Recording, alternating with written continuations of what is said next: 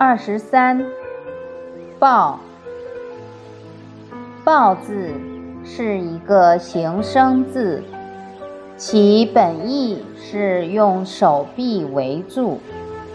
在小篆文中，其字形左边是一只手，代表字义；右边为包，代表字音。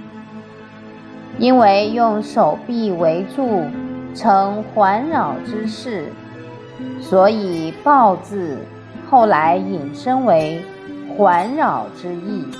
“抱”字还通“保”，意思是保护、爱护。